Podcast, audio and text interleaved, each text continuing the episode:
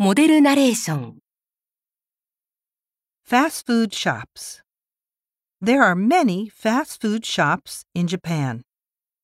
Fast food shops serve meals quickly, so they are popular with busy people. Some people say that eating too much fast food is not good for their health.